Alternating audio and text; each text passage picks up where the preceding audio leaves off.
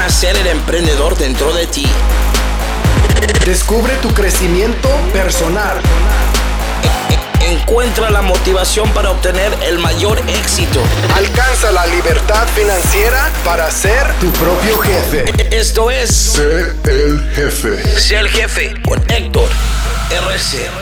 Hola, ¿cómo estás? Mi nombre es Héctor Rodríguez Curvelo. Te doy la bienvenida una vez más al podcast Sé el Jefe. Hoy en el episodio 71 seguimos con las historias de éxito, con una historia muy, muy particular. Hoy voy a presentarte a Marta Rubinstein. Ella es esposa, madre y abuela y además escritora. Nacida en Buenos Aires en 1936, hoy residente en Zurich, en, en Suiza. Creció en un internado inglés, estudió literatura, estudió música. Fue profesora de flauta dulce, iniciación musical en sus inicios. Luego, por unos problemas matrimoniales, en un matrimonio fallido, tuvo una crisis y decidió emigrar a Israel en el año 1967. Estudió, fue guía de turismo, ha viajado por el mundo, habla cinco idiomas, es escritora de múltiples publicaciones y camino a los 83 y sus propias palabras todavía tiene energía para escribir, estudiar, pensar y acompañar a su nietita, por supuesto, este, que como todos los abuelos es lo que más les gusta hacer. Le doy la bienvenida entonces con un orgullo enorme a Marta Rubinstein. Bienvenida Marta, es un placer para mí tenerte con nosotros. El placer es mío y te agradezco, me sacaste 10 años. Dijiste 73. No, 83, 83, dije 73, no, 83. 83, dije 73, entonces 83 años. Este, ¿Cómo estás, Marta? Un placer tenerte acá, tenerte acá conmigo. El gusto es mío, el gusto es mío. Bueno, vamos a empezar entonces, Marta, contanos un poquito, contarle a la audiencia, este, ¿quién es Marta Rubinstein? ¿Qué haces hoy, Marta Rubinstein? ¿A qué te dedicas? Oh, oh. bueno, empiezo con mi nietita. Me dedico mucho a mi nietita, es un placer enorme a, esta edad que en realidad tendría que tener bisnietos. Tengo una nietita deliciosa, dos años y medio, y ese es el, es el, el dulce de mi vida. Fuera de eso, soy esposa, muy dedicada. Mi marido es eh, artista, pintor. y este, mi hija, y mi hijo, que si bien está muy lejos, él trabaja en África, pero estamos ligados por teléfono todos los días, y eh, tengo que escurrir las horas del día para encontrar el momento de sentarme y escribir. No es fácil, pero lo consigo. Así que te dedicas 83 años y por supuesto una familia este, a la que le dedicas toda tu vida, también te encontrás tiempo para escribir a los 83 años. ¿De qué te gusta escribir? ¿De qué escribís? Contanos y después vamos a ir al pasado toda tu historia, pero me interesa saber que le cuentes a la, gente a qué te, cuál es tu expertise, a qué te dedicas este, en la escritura, qué es lo que te gusta más. No sé, no sé cómo decirte. Eh, yo no me propongo, ahora voy a escribir tal y tal cosa. Eh, nace algo en mí, pero por, por, lo general todo lo que yo escribo tiene algo que ver con lo que sucede en el alma de una persona. Eh, conflictos, eh, problemas, eh, cómo salir de eso, aceptar o no aceptar el destino. Sí, más o menos ahí en eso estamos. Estamos en el mismo rubro, solamente que vos sos una ávida y experimentada escritora, yo recién estoy empezando, pero estamos en el mismo rubro, ayudar a la gente, ayudarlos a salir de la situación en la que se encuentra, que es, que es fundamental. Marta, sí. contanos tu historia, contanos cuál es la historia de Marta Rubinstein. Eh, ah, bueno, nací. nací, en eso no tuve nada que hacer, nací. Eh, sí, eh, empezó triste, la historia empezó muy triste porque mi mamá murió cuando cumplí dos años, Tení, tenía un hermano cuatro años mayor que yo, eh, fui una nena muy caprichosa, inaguantable, si pienso cómo fui realmente, no sé cómo me pudieron aguantar, pero al fin de cuentas me pusieron en un lugar, me pusieron en una escuela eh, inglesa, pupila, y fui feliz. Ahí me pude desarrollar, me encontré muy, muy eh, en casa, digamos. Hice amigas y mi pasión, inmediatamente el inglés lo absorbí. eh, ten en cuenta que somos una familia judía. Mis padres eran inmigrantes de Ucrania. Así que el idioma que se habló en casa hasta los dos años míos fue ruso. Cuando falleció mi mamá, con mi papá hablábamos en castellano. Después vino la abuelita, ruso. Así que mi idioma materno en realidad es el ruso, de lo cual me queda bastante poco, pero me queda. Pero en el inglés me encontré yo, me pude desarrollar, me transformé en una gran eh, eh, amante de Shakespeare, amante en el sentido de sus obras, hasta el día de hoy. Es non plus ultra. Hay muchos escritores buenos, pero Shakespeare los tapa a todos. Y sí, y ahí hice todo, todo hasta los 16, 16 o 17 años estuve ahí. Me fue tan difícil terminar con el colegio que pedí quedar como maestra todo un año más. Y después salí a la vida. Un gran choque. Qué golpe. Después de estar pupila, aparte internada en, el colegio, tan, tan así que es, raro, aparte, después de estar, uno se imaginará, yo te digo porque yo, si bien fue otra etapa en mi vida, pero yo estuve cuatro años internado también en, la Fuerza Aérea, en la. Academia de la Fuerza Aérea, y estaba deseando salir, y vos al revés, cuando ah, terminó pediste, que, pediste quedarte un ratito más. Sí, sí, sí. Eh, en fin, y después un matrimonio una necesidad de, tener familia, en fin, un, matrimonio que duró 10 años y después eh, cuando eso, bueno, puedo decirte, durante el final de los 10 años cayó en mis manos el libro Éxodo. Y yo, que había estado en digamos, dentro de la Argentina, en Inglaterra, de repente tuve un shock, un momentito. Yo estoy con, con Inglaterra, digamos, con el inglés, y los ingleses a mi pueblo le están haciendo cosas terribles. No puede ser que yo no haya sabido sobre esto. Bueno, me, me tiré directamente en estudiar la historia de Israel, eh, aprender el idioma hebreo. Y, cuando vi que mi matrimonio estaba mal, dije, mi papá ya había fallecido un año antes, y dije, chao, me voy. Y me fui a Israel, me tiré, me zambullí. Dos meses después empezó la guerra de los seis días. Y mi hermano me escribía todos los días, volvé, volvé, volvé. Yo dije, esta no me la pierdo. Yo me quedo acá. Y inmediatamente después me, puse en un curso a estudiar de guía de turismo, que en Israel es una cosa muy amplia, porque tenés que saber que en Israel hubiera, han habido eh, cualquier cantidad de, de, países que pasaron por ahí, se establecieron, conquistaron. Eh, es una historia muy de muchas facetas y muy profunda y muy antigua. La arqueología hasta el día de hoy sigue descubriendo más y más. Así que era fascinante para mí. Con todos mis idiomas, antes de tener ya la, el diploma, PAF, me pusieron en un autobús y turistas. A trabajar. A trabajar.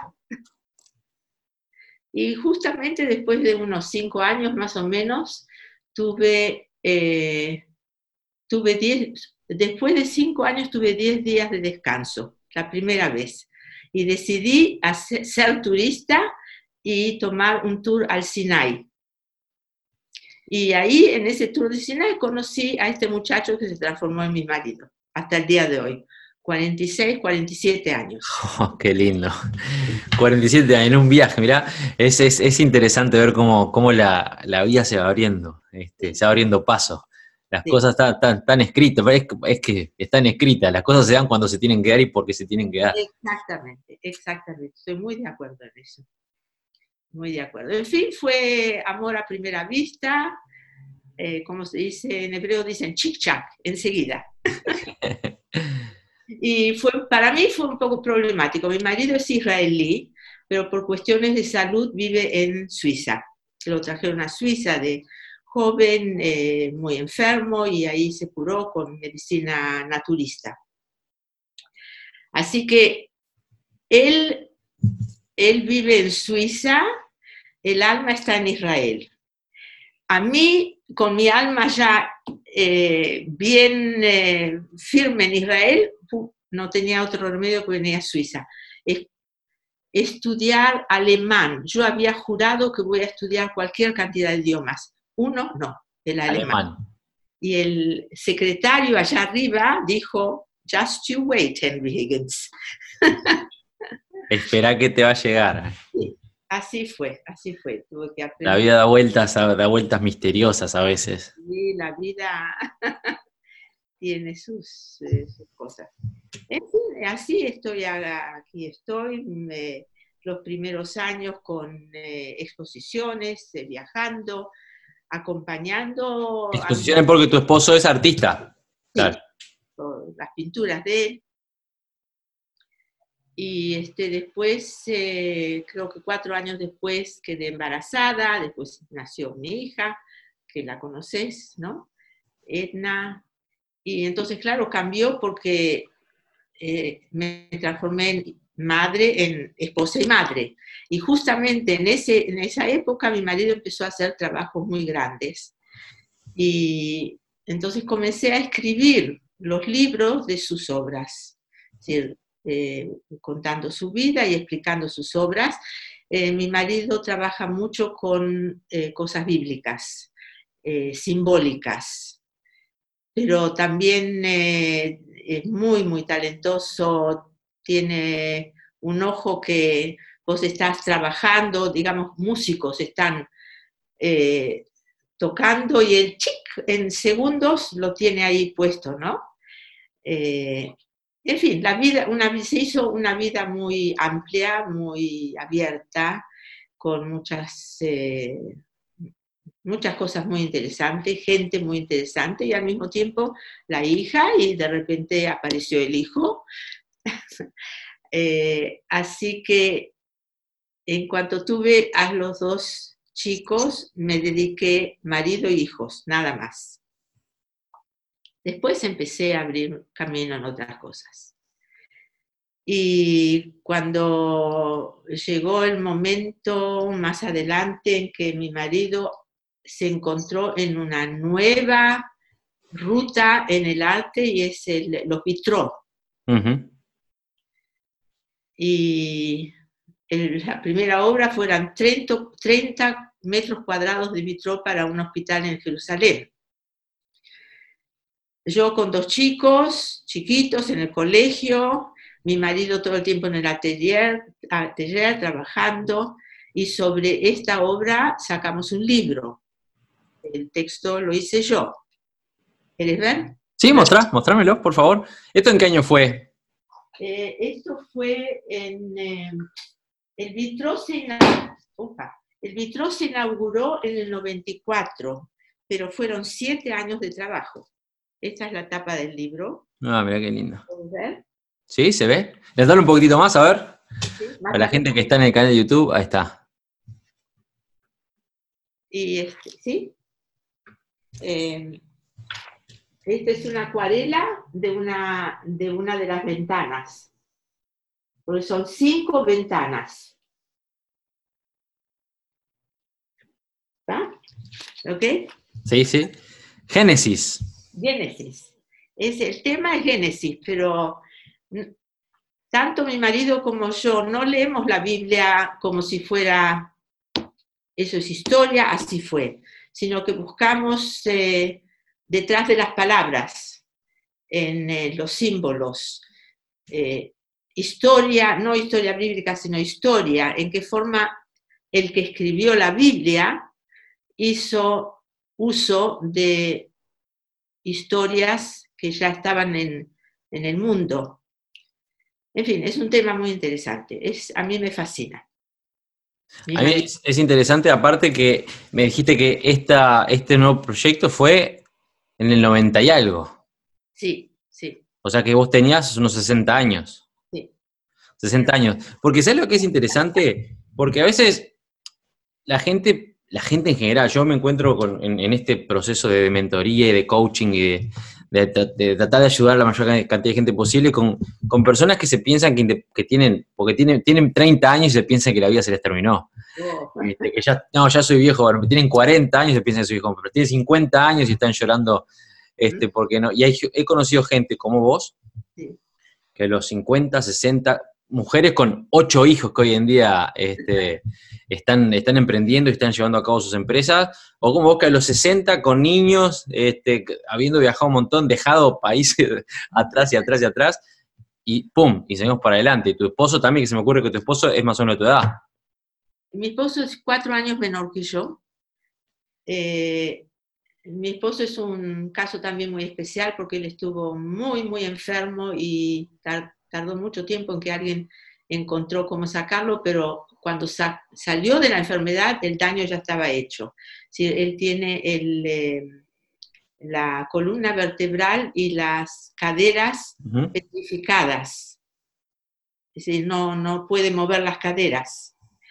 El, el sobreponerse a esto, el sobreponerse a esto y decidir que yo estoy vivo y yo camino y yo hago y yo voy, eh, es una fuerza de voluntad de sobrehumana. Y eso también me fascinó, porque una persona que sabe lo que quiere y hace todo lo que puede y no puede para hacer lo que quiere, es... Pese a los obstáculos. Este, es, muy encomendable. Y aparte, ya te digo, ver, ver- ver en ese ejemplo, los, bueno, es 50 y pico, 60 años, los dos, ustedes, los dos, ahí en- este, los 60 años, estar emprendiendo juntos eh, con un proyecto nuevo de arte y vos con, con la, con la escritura, para mí me parece fantástico.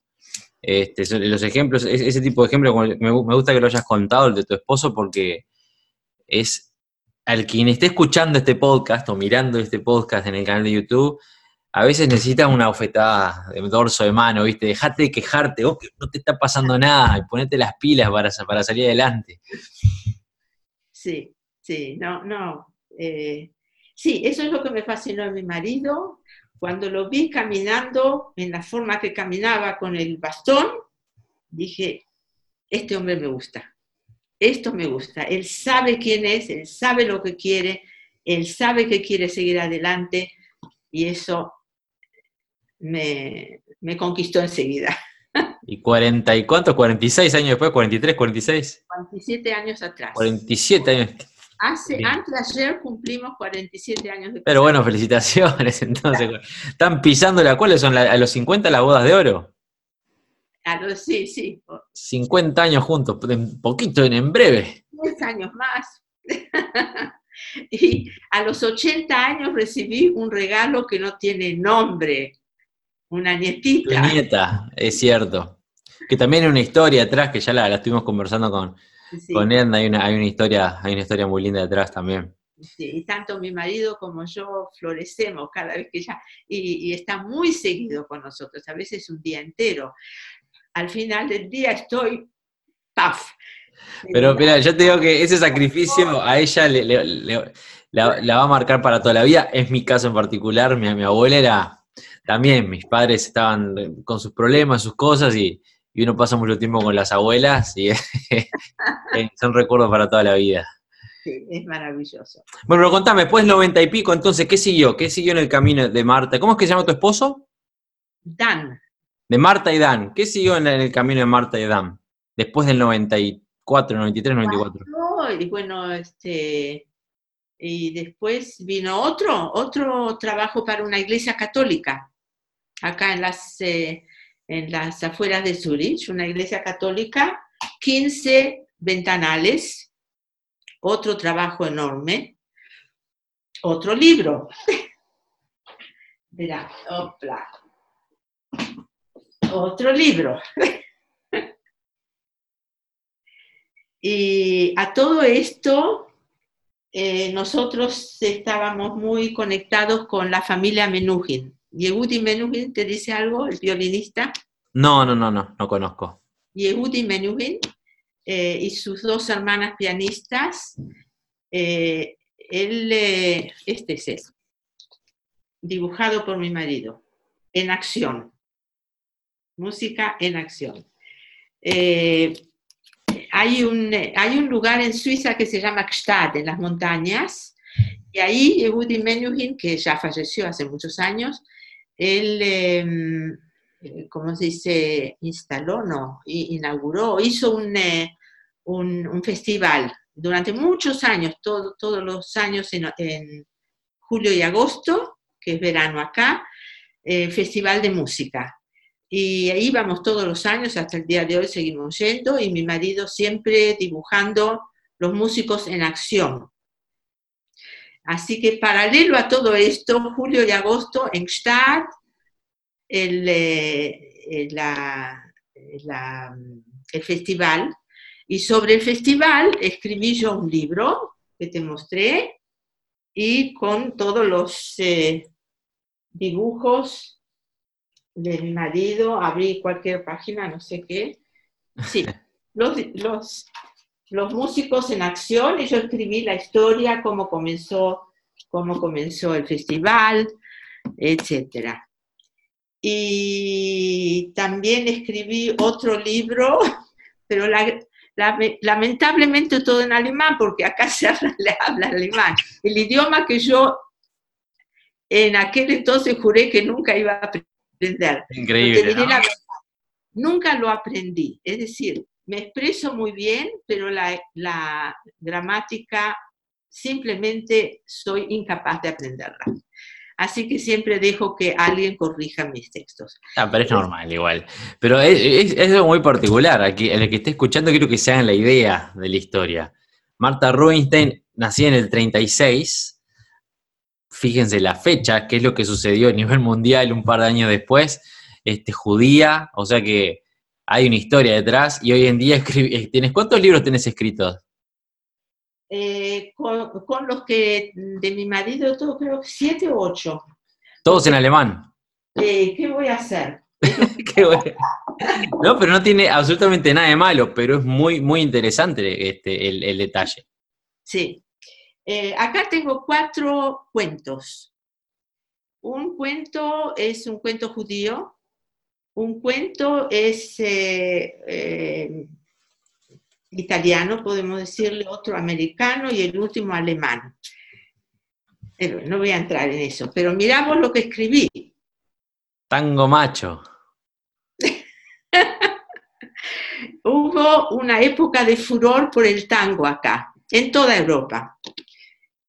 Y todo el mundo, sí, yo estudio tango, yo bailo tango, tango, y en un cierto momento me molestó esto, porque es cierto que el tango es un baile, pero hay una lírica del tango que es maravillosa. ¿Y dónde queda? Y la gente acá, en fin, es, es en, español porteño, lunfardo, ¿quién lo entiende? Yo escribí un román, un román se dice, una novela. Una novela. Una novela sobre argentinos que viven acá y entremezclado en las distintas historias se habla mucho sobre el tango, sobre las, eh, las letras de, los tangos y así pude, eh, inclusive traduje cuarenta y pico de tangos. ¡Qué horror!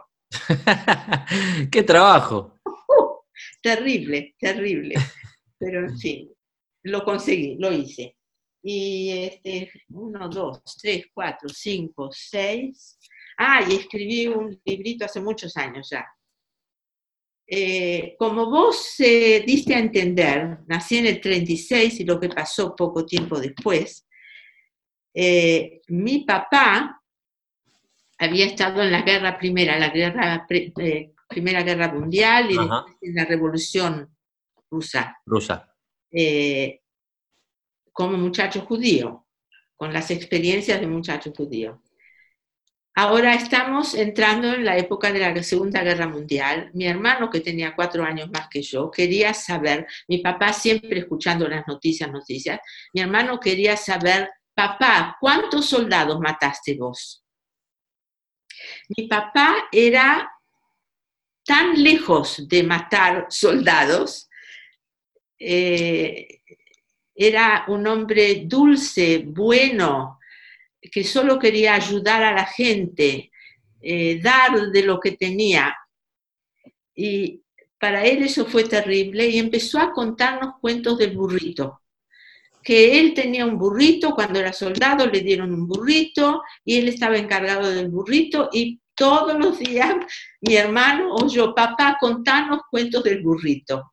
Y nos contaba cuentos del burrito. Al final yo un día dije, voy a escribir los cuentos del burrito. Cuentos del burrito. ¿Se llama así el libro? No, se llama David Leonchi. Mi papá se llamaba David. Y en ruso siempre se dice el nombre más el patronimio, el nombre del padre. El padre. Leon- padre Leonovich. Pero yo lo transformé en David Leonchik. Chik es algo chiquito, chic. Entonces, David Leonchik. Pero en realidad quiere decir David, hijo de León. Y acá cuento los cuentos de burrito. Los cuentos del burrito. Sí. ¿Cuál es el libro que, que te hace sentir, sé que va a ser una, una respuesta difícil, pero ¿cuál te hace sentir, cuál es tu, tu- tu más, es tu mayor orgullo de todos los libros que escribiste hasta ahora? Por, quizás por el esfuerzo, por el trabajo que te llevó, por el, el- el tiempo quizás, o por el cariño de- en el tema. ¿Cuál, cuál, cuál sería el, el- tu, tu libro?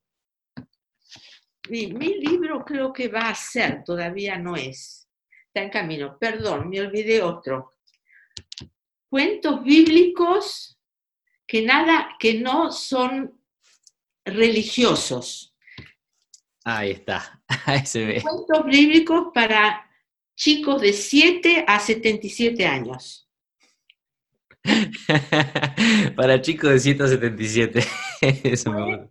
Fue alabado por judíos religiosos, por judíos no religiosos, protestantes, católicos, e inclusive fue incluido en, eh, incluido en un libro grande que es Historia de, eh, de Biblias para niños. Y ahí aparece también el mío.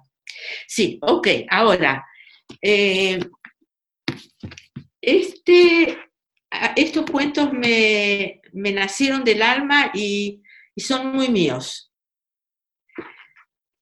Y el tango macho también es muy mío, porque yo soy amante de la lírica del tango y aunque dejé a la Argentina, la Argentina para mí son dos cosas. La gente, la gente, la llevo conmigo. La política, de ahí me aparto. Prefiero no hablar.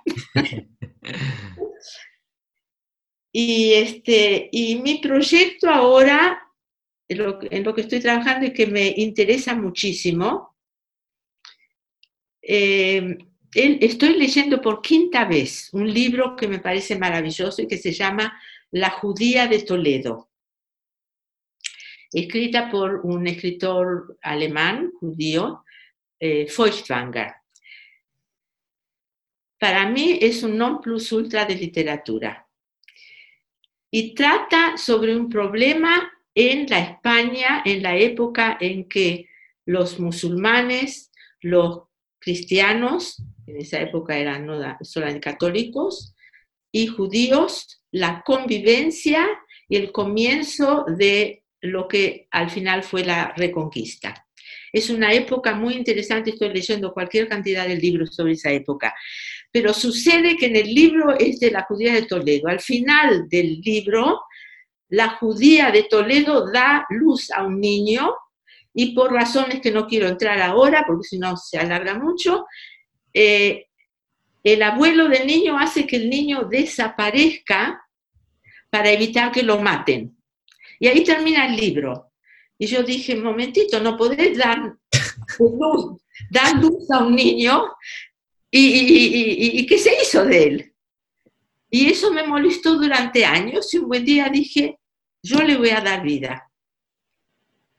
Y estoy escribiendo la historia de esta criatura que desapareció y que es hijo de una judía y de un rey católico.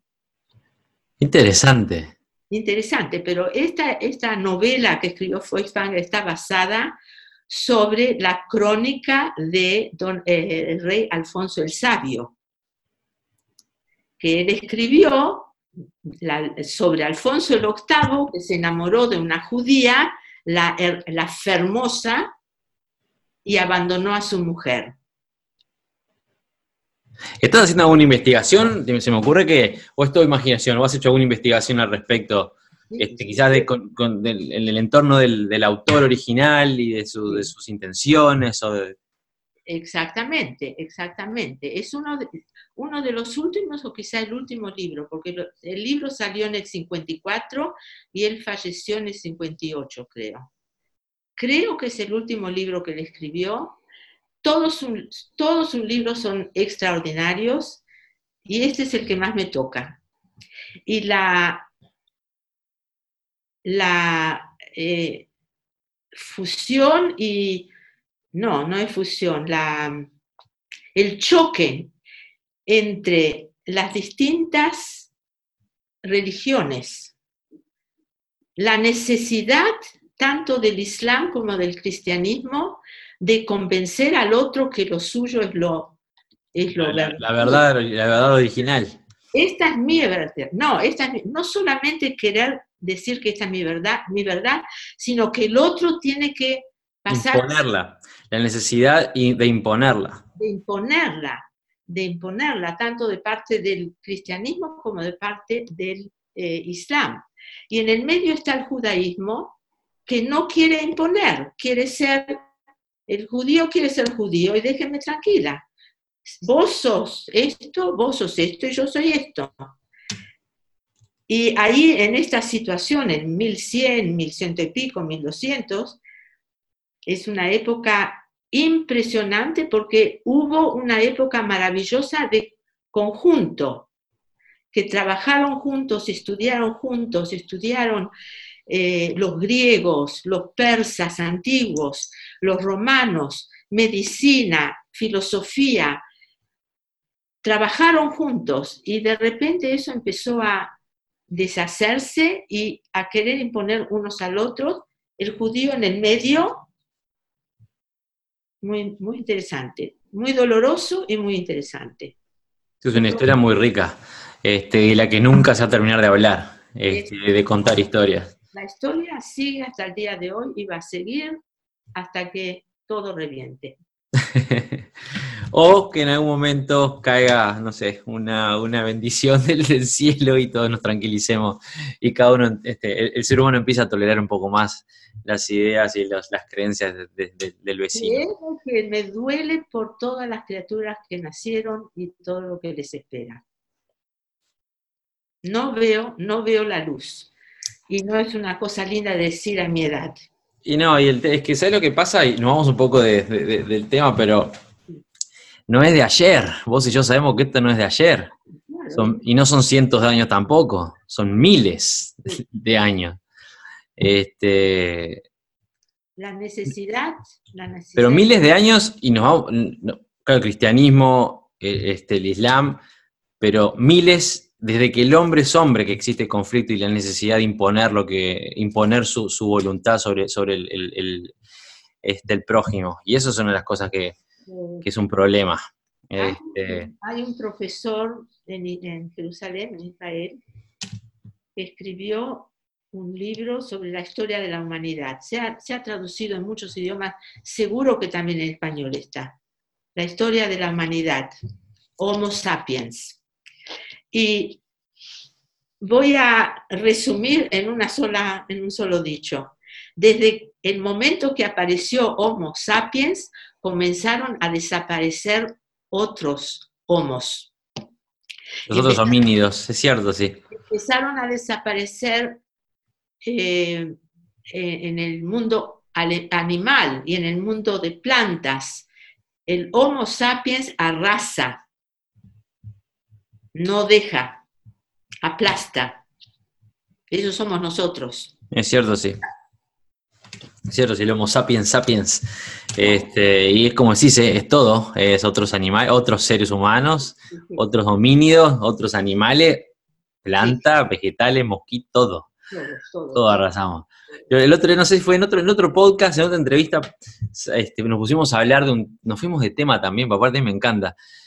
Y empezamos a hablar de, Ah, es una, una profesional que está muy, muy eh, involucrada en el tema del, del agua, de la, del cuidado del agua y del, del- del mejor uso y mantenimiento y bueno, y de las, de las, del recurso natural más grande que tenemos.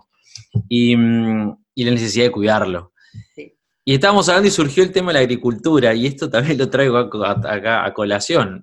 No solamente nos matamos entre nosotros y, y- y vamos y cazamos animalitos, sino que desde que se empezó, empezó la agricultura, todo lo que, todo lo que, todo lo que, hay en la tierra lo, lo limpiamos, porque yo quiero plantar mis tomates. Sí. Este, es bastante, es bastante, es así, Los somos árboles, y los árboles, los, las selvas. todo, todo, es cierto.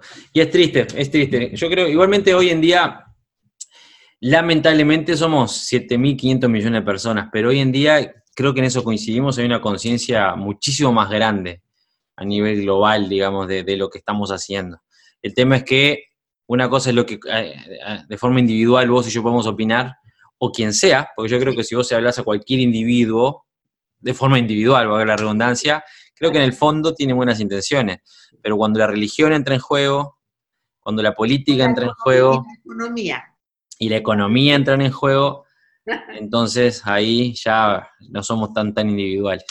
Este, Tiene razón, pero marche preso. es, cierto, sí. Es cierto. Marta. Escuchame, Marta, pero aparte, volvamos a, a tu tema. Sí. Porque quiero, también me gusta, te, repito, me encanta tu historia porque estamos hablando que a partir de. el volumen grande entonces de tus libros escribiste a partir de los 60 años. Eh, sí, sí, podemos decir sí. Y eso es interesante de, de- de- de- Mira, yo te voy a contar un ejemplo de mi vida personal. Mi madre es una mujer con la que vos podés estar hablando horas, vos específicamente, porque tiene muchísimas cosas en común. Tiene 64 años ahora. Es una mujer súper culta, sí, toda la vida leyó de haber leído todo lo que le cayó sobre, sobre, sobre la falda. Este, siempre con ese sueño de escribir, siempre con ese sueño de, de escribir, escribió en varias oportunidades en, en el pasado. Este, es- hubieron varios libros es, eh, conjuntos con otros au- autores, no sé cómo es que se llama cuando se escriben, tipo joint ventures, viste, de- de- en libros, pero nunca se animó a sacar su libro, nunca se animó. Debe tener ocho novelas escritas amontonadas en papel en el fondo de la casa. Porque, porque por ese miedo y porque y pasan los años y, no hay nada. ¿Viste cómo, viste cómo es? Uno es experto en todos lados menos en casa. A mí me escuchan 160 mil personas por ahí, pero le digo algo a mi madre y ya, ah, ah, y lo reniegue. Este, pero hay, como mi madre, debe haber muchísima gente que se piensa, como te dije hoy, que los años son un, un obstáculo. Y acá tenemos a Marta, una mujer este, que, si bien con una vida muy rica, una- muchas experiencias, a los 60 y pico años empezaste a escribir, escribir, escribir, y hoy con 83 ya estás pensando en tu próximo libro, que aparte, Estoy por una pregunta-. Ya estoy por terminarlo. eh, por terminarlo, y yo te hice una pregunta clave, ¿cuál es tu libro, tu, li- tu libro favorito? Todavía no lo escribí, me dijiste, todavía no lo publiqué. Y eso es fantástico, o sea, que estás pensando ya en, en lo que, en el bebé, en el proyecto que estás escribiendo, y eso para mí es, es fundamental. La gente entendería, vos que estás escuchando, presta atención a eso. Este, que no, yo a veces me, me- me río, no me, no me las río en la cara porque es ofensivo, pero por dentro, cuando veo, tengo clientes o alumnos de 35, por ahí 25, 35 años que piensan que se nos vienen los 30, los 40, y ya se piensan que se sacó la vida, viste, que ya se van a al otro día al, al- al- al- al baúl, y no, no es así. Sí, bueno, decirle a tu mamá que agarre el primer libro que escribió y que lo lea. Ese es el primer piso, el primer paso. Y ahí va a descubrir, a redescubrirlo, y de ahí en adelante, avanti. Avanti popolo.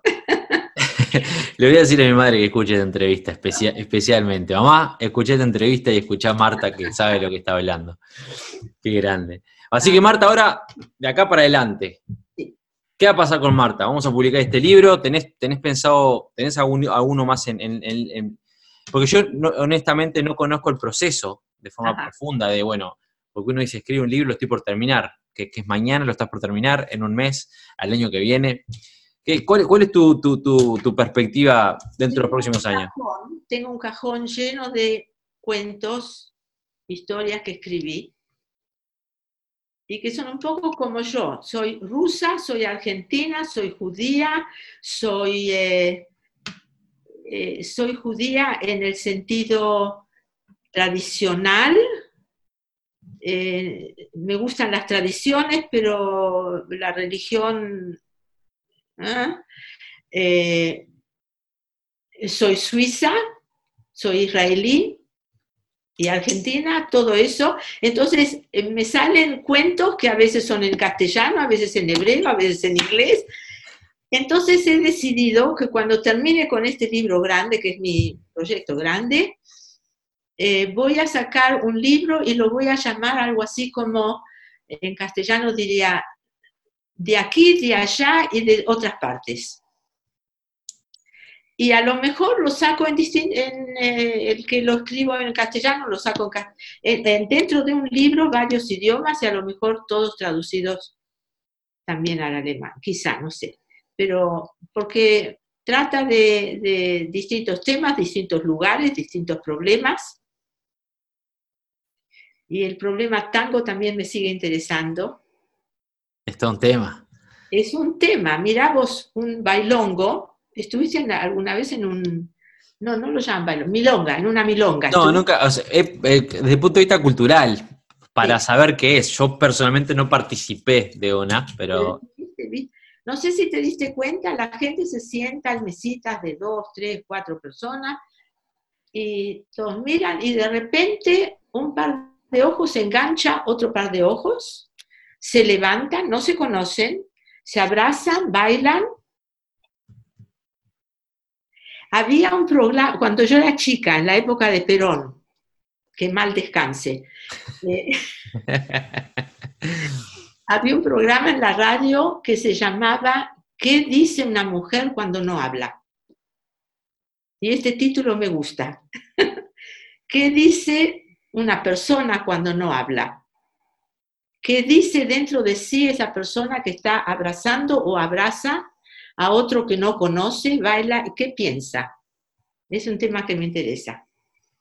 No, aparte, el tango en particular, este, yo, yo creo, no quiero exagerar, pero yo te diría que el tango, como este, baile, como danza, no debe haber otra danza en el mundo que se relacione tanto a una cultura como lo es el tango. Sí, sí, Ni la samba, ni, ni, ni, el candombe, ni, porque el candombe es muy general, la samba también es muy general, o la cumbia, o el, el, el, reggae, quizás con, Jamaica, pero no como el tango. El tango yo creo que a nivel mundial se, identifica con una cultura específica.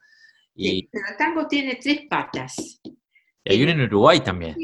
El baile y la lírica. y eso es intraducible. Vamos a aclarar acá, ya que estamos este, con, Marta, con la, con, la audiencia, que, que Gardel es uruguayo. Listo. Ya aclarándose, aclarado ese punto. En mi libro escribo que hay esta versión y esta versión. Y, eh, un momentito, la comparsita. La comparsita. Toda uruguaya. la banda original. Qué grande, Marta. ¿Cuántos, ¿Cuántos años hace que estás en, en Suiza ahora? Después que llegaste, ¿nunca más te moviste? 47. Ah, claro, te mudaste con tu esposo y ya se quedaron. Pero nosotros tenemos departamento en, eh, en Israel porque ninguno de los dos quiere ser turista en Israel. Y nosotros viajamos, hasta ahora, eh, siempre viajamos por lo menos dos veces por año, en otoño y en primavera, que es el, cuando el tiempo es más para mi marido. Eh, los extremos no, son buenos, para especialmente el calor. No sé si te enteraste de lo que pasó ahora en Israel. ahora, no. ¿Cuándo? Eh, hasta ayer o anteayer. Ah, no, no estoy al tanto de las noticias. ¿Qué, qué pasó? Contame, ¿qué pasó? Actualízame. Casi 50 grados de calor, todo seco, de meses y meses que no hubo lluvia, y no sé, eh, una chispa acá, una hubo incendios terribles, 50 casas quemadas por completo. Ah, no, no me enteré, ¿no? Terrible, terrible, terrible, terrible. Eh, varios países se ofrecieron o mandaron ayuda. Egipto mandó varios aviones para, para tirar agua de, de arriba, fue grave. Bueno, lo que quería decir es que el verano es fulero. En, Claro. eh, eh, Bravo. por- Y por, por la, por la condición de tu esposo, ustedes tienen que cuidarse los extremos. Eh, exactamente. Eh, pero nosotros eh, nos sentimos israelíes, nos sentimos suizos, y yo me siento también eh, argentina, y también un poquitito el idioma ruso, digamos. ¿Lo has llevado a Argentina tu esposo? ¿Eh? Sí, ¿Sí? claro, claro. Y los chicos también estudian. Y este, los chicos hablan castellano de- desde chiquitos también. Nuestros hijos, como la nietita también. Eh, nosotros hablamos hebreo en casa. Y era importante que los chicos aprendan primero hebreo porque es muy difícil a causa del, del, eh, ve- de, de las letras distintas. La, lingüística, la lingüística es diferente.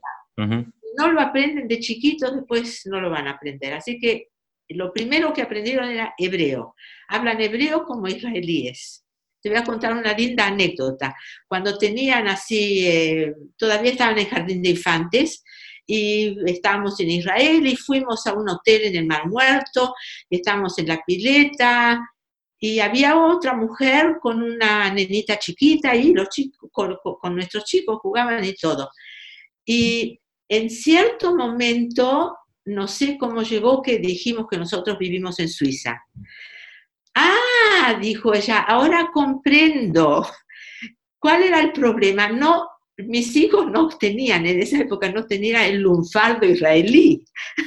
Hablaban hebreo correcto, pero ese lunfardo de los chicos no lo tenían. Claro. Ahora sí lo tienen, ahora sí lo tienen porque vivieron un tiempo en Israel y siempre viajan.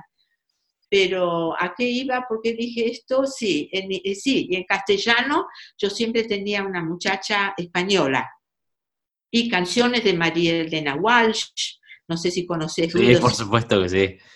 y ruidos y ruiditos, ¿conoces? De- Mi, madre me crió con Elena, María Elena Walsh.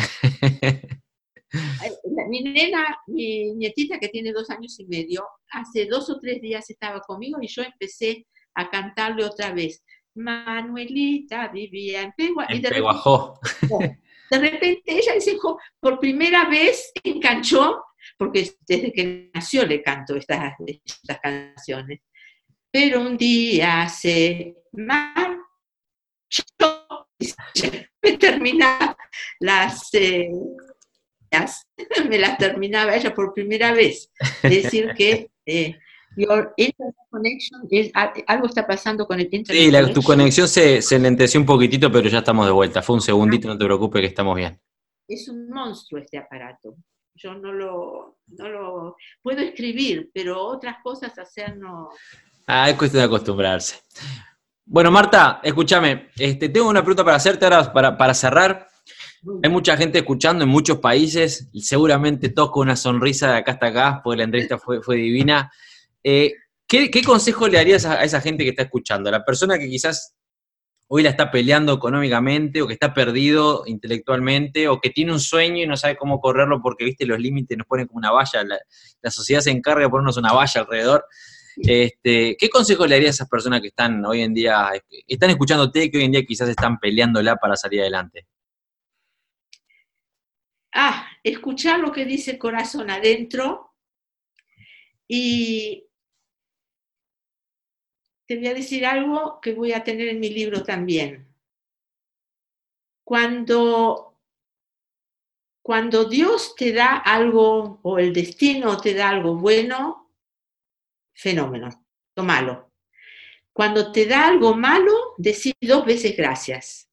Porque cuando te pones vallas, alguien te pone vallas en el camino, te obliga a pensar y a buscar y a seguir adelante.